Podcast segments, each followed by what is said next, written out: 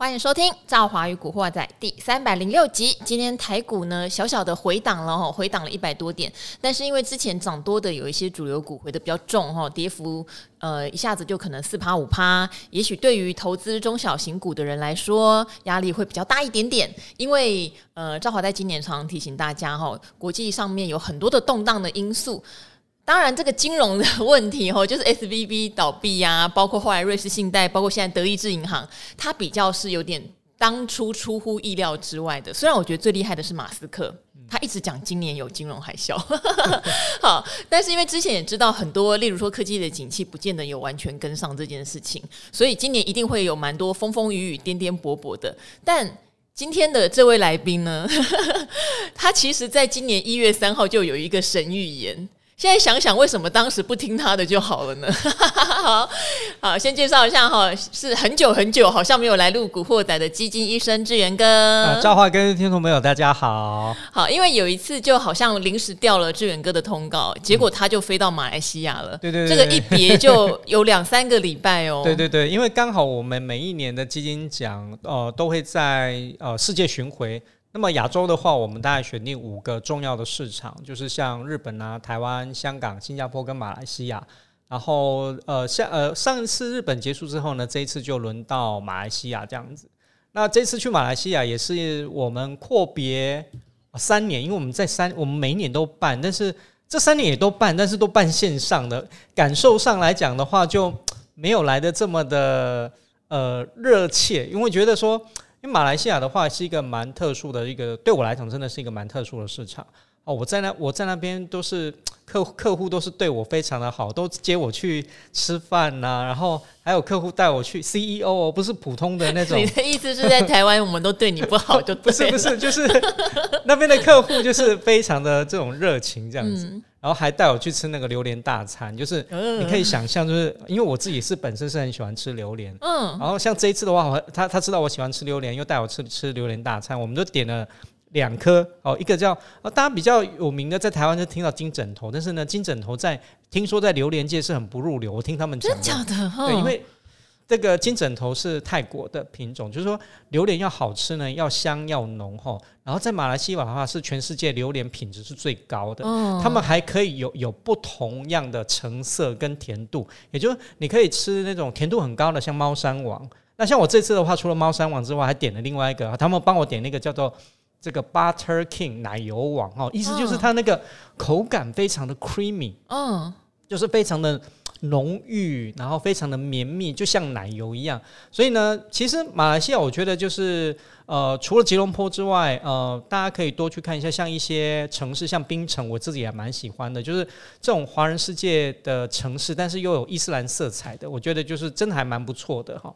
所以我觉得真的是马来西亚是一个，而且其实马来西亚呃，跟其他亚洲国家很不一样的地方在于说，它本身有比较丰富的天然资源。它有油哦，像双子星的话，就是它的国家石油这个公司所盖的。然后它自己也有棕榈油。那其实，在去年那个时间点，就在俄乌战争之后呢，马来西亚是少数全世界哦这个市场里面表现相对来讲是比较好的。嗯、那刚刚也跟赵华在聊，就是说马来西亚特殊的地方就是他们的像他们退休金哈，其实很特别是。采用我们李博的一个这稳定评级的一个系统，是那也就是说，你每一个退休金基本上你要达到李博的这个稳定评级达到几分以上，你才可以入选成为退休金的一个标的。那在二零二二年是不是很惨？全球的市场都表现得不好，他们整体的退休金还帮他们赚了差不多六点八个 percent 的这样的一个报酬率。相对于我们的劳退基金，就是负的六点多，真的是还一来一往，其实差的还真的还蛮多的。不过劳退六点多，怕在去年也 也还差强人意了啦。对，因为去年全球的股市都不好。但是因为刚刚好，我这边先来先公布一下，为什么我讲你一月三号神谕，我怕我忘记了。对对对，好，大家可以看一下我们一月三号就一 P 二五七哈，就是二零二二年的全球基金绩效盘点。好，当时我跟志远哥一直在讨论，因为以前我们很早就认识了，杂志界不是都会去盘点。每一年的基金，对对对对。那我们就有发现一个事情，通常末段班、嗯、很有可能在隔年会咸鱼翻身。对对对，不见得会跑第一名，可是一定不会是最烂的了。嗯、就跟我们常常讲，产业好像先烂的先落底是一样的概念。所以呢，这边吼。我也不晓得为什么会有这个标哦，能源基金只会好两年。你讲的好像这样子。对，好，越南基金怎么办？台股基金绩效强的都跌烂了，能积极加码吗？其实当时我们是觉得台股基金是可以加码的。对，因为我们那个时候主要是从几个方向来讲，并不是说跌很惨的，它一定会就隔年咸鱼大翻身，不是这样，而是在于说，如果从这个基本面来看的话，台股基金大部分都是跟着美股。跌是比较多的。那去年来讲的话，真的是有一个有一点受到比较大的一个卖压。我觉得它是一个比较嗯短线不理性的这种卖压，所以我们才会讲说，如果说只要美国这边回稳的话，那其实台股基金的机会真的还蛮大的哈。没想到就是在兔年之后，这个台股正反弹还蛮强的。我们今年统计今年以来哦，我像我自己今天统计今年以来好的台股基金哦，普遍来讲。第三第一季都还没有，三月份都还没有过完呢，都已经将近有三成这样的一个投资报酬率，哦，相当的高哦。好，第一名的基金当然也是科技类的，对，有将近三成报酬。因为那时候我们两个在那边讲说，与其就大家在这种震荡的环境里面选股，有时候干脆叫这种专业的来，嗯，因为如果有行情。其实投信非常积极，对，结果真的就证明了这一点哈。像我看到很多领先的投信，他们就买什么，买了一堆什么四星科威跟创意嘛，对对，就是那种其实已经到一千块，你根本一般散户不可能想要再去买的，而且杂音很多的，他们就能抱到满手，然后就趁着这一波遇强则强的上去。其实呢，我我不是因为说在基金的这个 data 的公司服务，我才推荐说大家去买基金，主要是因为说呃。基金有一个好处，就是说，你看到这些比较，我们讲说，你在挑基金最好挑那种长期稳定，或者是这种团队能力很强的。你像这种操作台股基金能力很强的，他们是这种犹豫的时间，我觉得相对于比一般投资人少。也就是说，譬如说市场在转向的时候，比如市场已经翻多，或者是该朝向一些比如热门的，比如 IP 股、车电股的时候，他们反应会比你快。为什么呢？因为呢，他们有强大的这个研究的一个资源。第二个呢，因为他们资金部位比较大，他们布局，但我我们可能买个一两一张两张就就满了，所以会犹豫的比较多。但是他们资金水位比较大，他们一个一旦看好一个类股的时候，通常加码的速度会越加越多，越加越快，然后它会形成一个羊群效应，就是说，哎，大家都加码了，那好像市场是对的哦，领头羊的部分就会有出现这样的一个特色在。所以这也是为什么，就是说，哦，我们讲说，如果哦你在这种景气反转，或者是说哦，当你很想，比如说最近像 IP 股很强，但是你或 AI 股很强，但是真的是涨得太高的时候，你又怕有风险的时候，其实你去布局这些基金呢，相对来讲波动比较小，但是呢，你不要小看它的，其实短期的获利其实也蛮大的。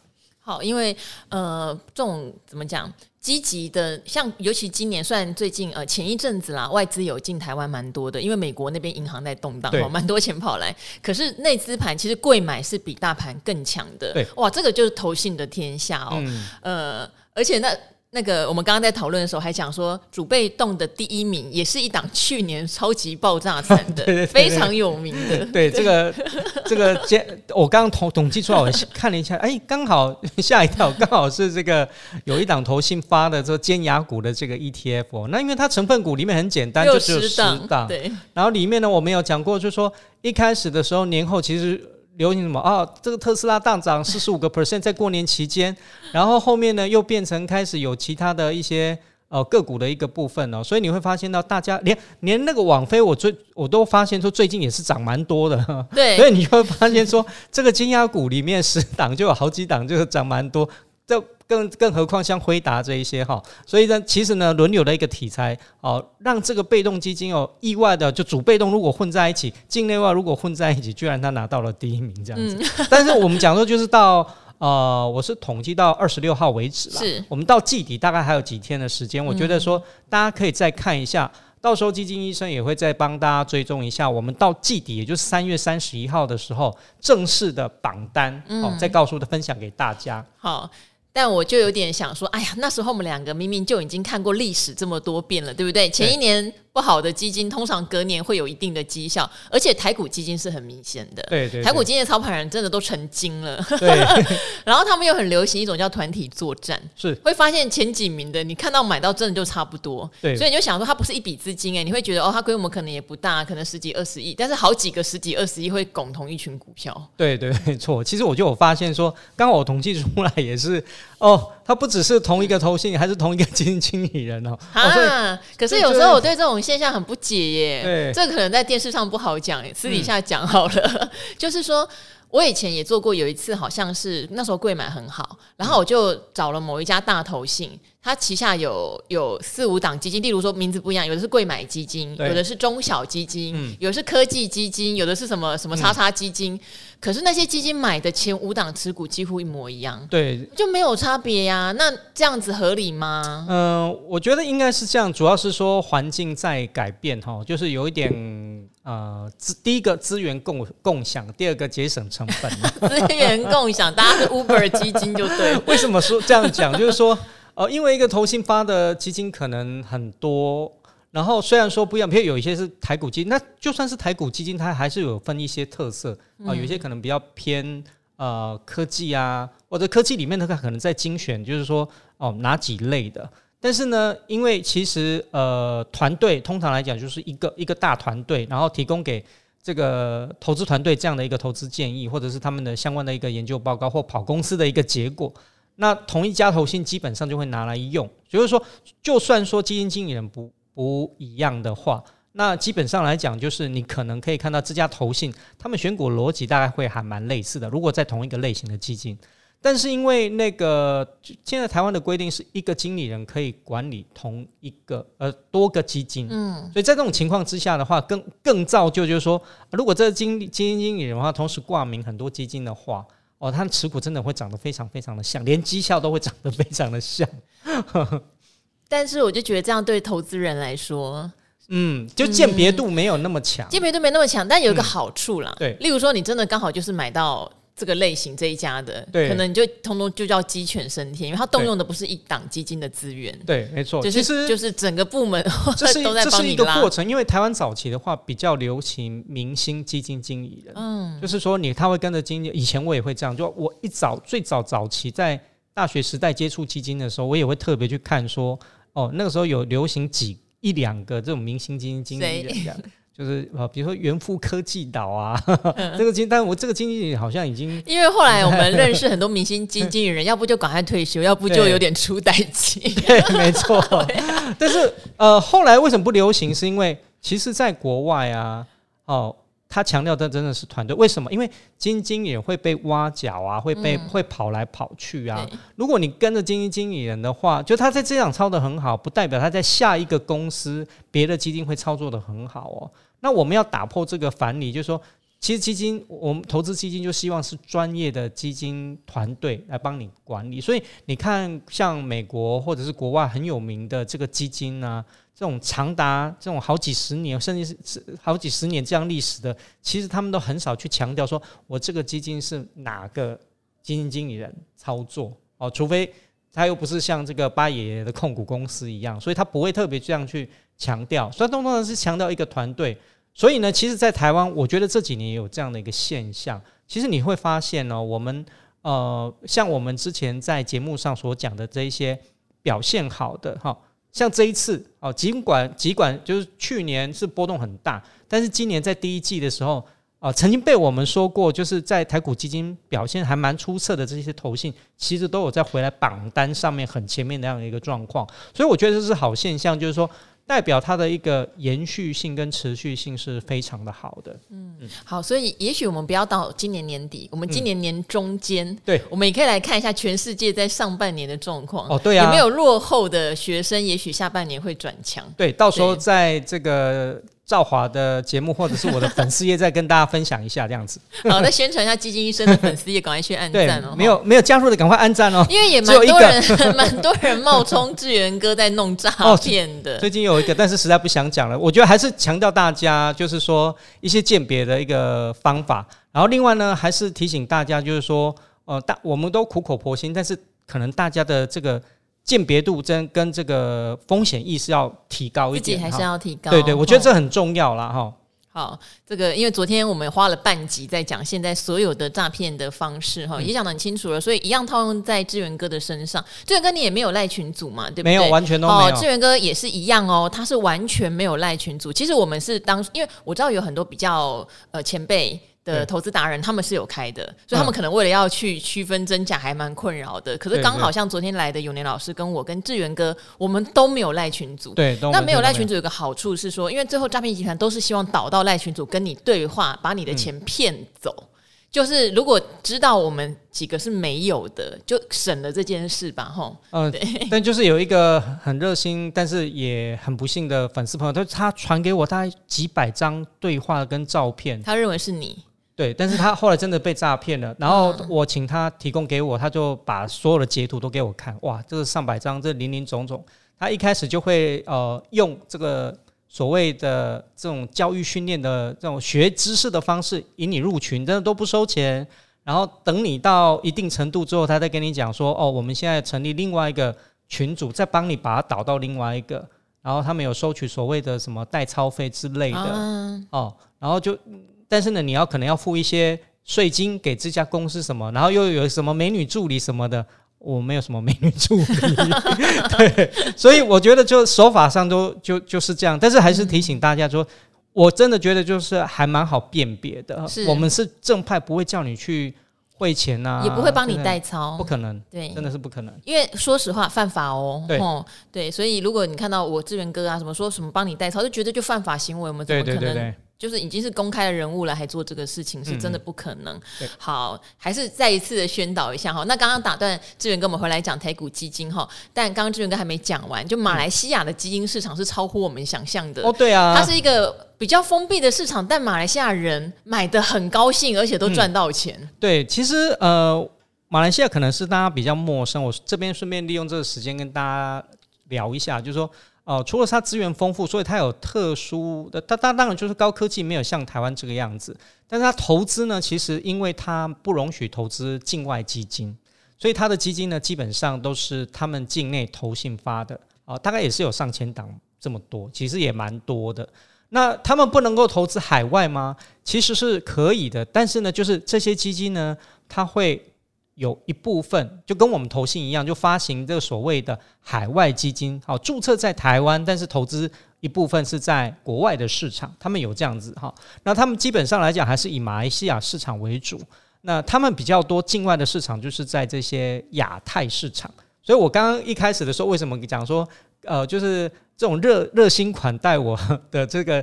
呃，我认识的基金经理人呐、啊，或者是这个所谓的 CEO，其实他们比较多都是在看亚太这一块的，所以很多的基金经理人其实对台湾的科技公司也是相当的熟。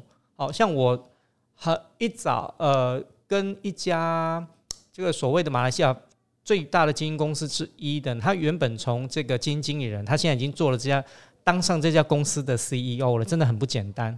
哦，他其实。他最早的时候，他就是看上华汉这家公司，而且在很低档的时候投资了这家公司，让他基金的绩效就一飞冲天这样子。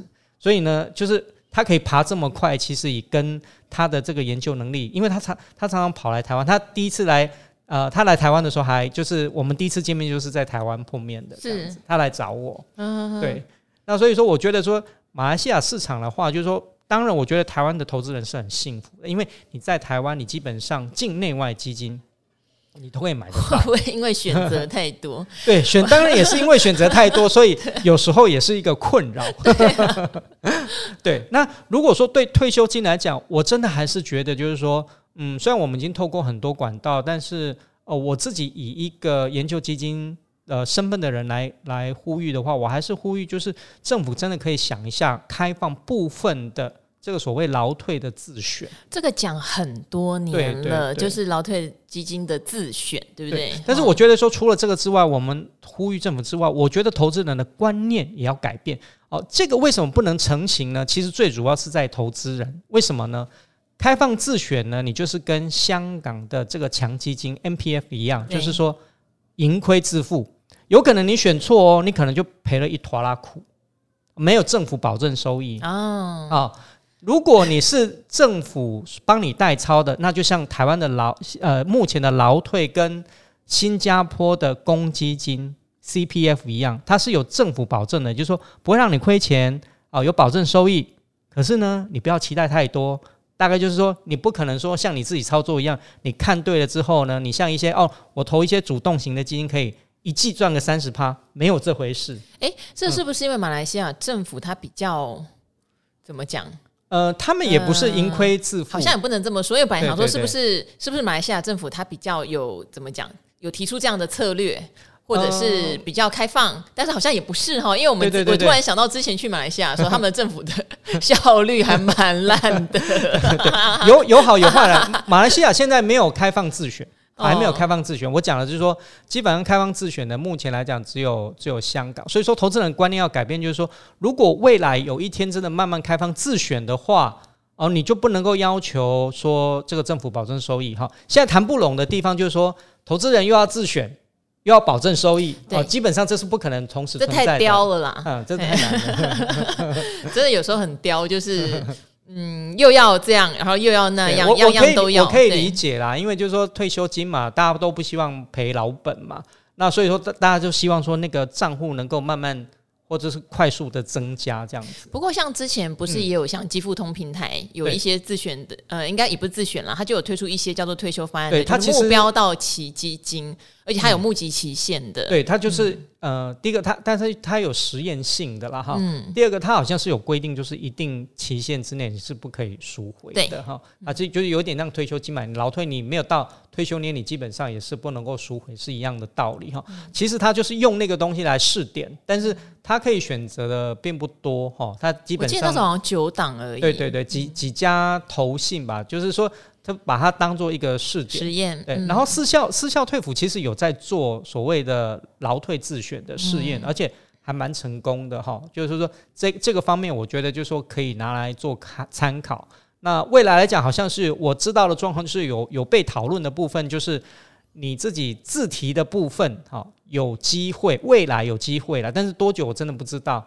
好，那如果是雇主雇主提拨的那个六个 percent，因为自己提的，你可以选择零到六，就零趴、一趴、两趴到六趴不等嘛，哈。你知道提零个 percent 以上的话，啊，以呃目前的讨论是说，是不是自选的部分可以拿来做这个这个所谓的自选？然后如果是非自提的部分，是属于。雇主的部分的话，就还是由政府来操作这样子。嗯嗯嗯。好，当然也有很多人都讲说，基金会有扣所谓的管理费啊、经理费啊，哈、嗯，主动基金比较不划算啊，不如买 ETF。不过我觉得这就是见仁见智，因为在你想要打败大盘的时候，台湾这些很积极的投信主动基金真的就有这样的能力啦。对，所以这个要个别去评估，它的绩效当然会 cover 它的管理费。嗯，那只是如果今天盘不好，你就会觉得哦，绩效又烂，又被收了更高的管理费。很不开心。其实讲难听，真的这样，就是说你要，我们要，嗯，就看事情会有不同的面向哈。当他一季绩效三十趴的时候，我不在乎他收我多少管理费的是或多少，或者说一年哈，我们不要讲一季啊，一年如果可以给我二三十个 percent，其实我觉得我并不在乎这一些。所以我会觉得说，主动性的基金它的特色就在于说，它用它强大的这个研究能力呢，来帮你创造。潜在，好，我们说潜在可能的最高的一个绩效，所以这就是它的一个优点。那如果你真的很斤斤计较在费用的部分的话，我就会建议你去寻找一些呃费用率比较低，像 ETF 的话，它就是好处，就是最起码我不会是因为我们讲说台股基金表现很好，也有表现后段班或很后面的台股基金啊，那你可能那那一些台股基金的话，连 ETF 的绩效它都输。嗯，那如果说我不想伤脑筋选基金，又想要跟上那个节奏的话，那 ETF 的话，大概它就是属于这个中段班或中上这个阶段。如果你是属，而且费用又比较低，如果你觉得这样是比较符合你的这个胃口的话，你就可以去选择这样的 ETF。所以我觉得说，我一直强调哈，那当然就是可能媒体导向会有讲说，一直呃讲说啊 ETF ETF 啊，有些 ETF 又可以配息啊更好啊。可是我觉得主被动它都有它的一个特色。或者说配不配息也都有它的考量跟特色，不是配息的就比较好，也不是不配息的就比较差，好，并没有这样子。因为不配息的话，那就滚入你的本金里面啊。你下次继续继续滚嘛？对，对啊、那你变成你就好像我们股票领了 Go Again 哈，就是那个领股一样，滚进去之后呢，当它的一个资本利得更大的时候，它那个扩大的资本利得扩大的效果会更大。所以我们还是强调，就是说，投资人你要从不同的面向哈去看这个基金会比较好一点。嗯，那基金跟 ETF 本来就是一家，只是我们有讲过，ETF 呢就是把基金丢到股票市场上面去交易，哈，它有一个比较大的一个时效性，比较快，哦。那因为基金的话，它会有时间上面的限制，而且有有时间空空间的限制。时间就是说，你没有办法在盘中，哦，例如台股大跌，我想要马上反映台股的这个跌势强短，那只有 ETF 做得到，一般的基金做不到，这样子。对啊，那比较像很多大规模的 ETF，它都有相对应的基金。对就很多人说，哎，那我要买零零五零还是买零零五零连接的基金？有没有？哦，对。好，那不一样，就刚刚志远哥讲的，零零五零可以直接在投资市场上。就是随时交易啊，有没有？嗯、就在那个台股开盘的时间随时交易。可是零零五零基金一天会对应一个净值，对，它就交易那一个净值的价位而已。对，但好处是什么？好处是你可能两千块或三千块，你就可以开始定期定额买它。但是如果你要去买零零五零的零股，有时候你会觉得挺麻烦的，大概是这个概念。对对对对，大概是这样。嗯，好，呃，我们刚刚哈还没有去扫描一下，就最近的一些事件。那自从瑞士信贷跟这个瑞银看来有一些合作条款之后，对、嗯、大家的眼光就放到那个德意志银行。哦，对对，好，德意志银行跟瑞信有一点点像是，其实它已经很多年都在传说这边哪边经营不好，哪边经营不好，所以很多人觉得每年都会有一次狼来了，今年也不一定会到。可是瑞信也是啊，瑞信讲了很多年，终于受不了了，就被收购走了。你觉得德意志银行会跟瑞信有类似的结局，还是说还好？我觉得基本上还是不一样的，但我不能保证说德银没有问题，因为没有一个银行哦经得起，就是如果在投资人信心匮乏、持续大量提领的状况的情况之下，我觉得没有一个银行受得了。好，那但是呢，我觉得体制上还是不一样。如果你去看瑞信的话，它真是狗屁倒灶的事情特别的多哦，不管是跟跟那个所谓的。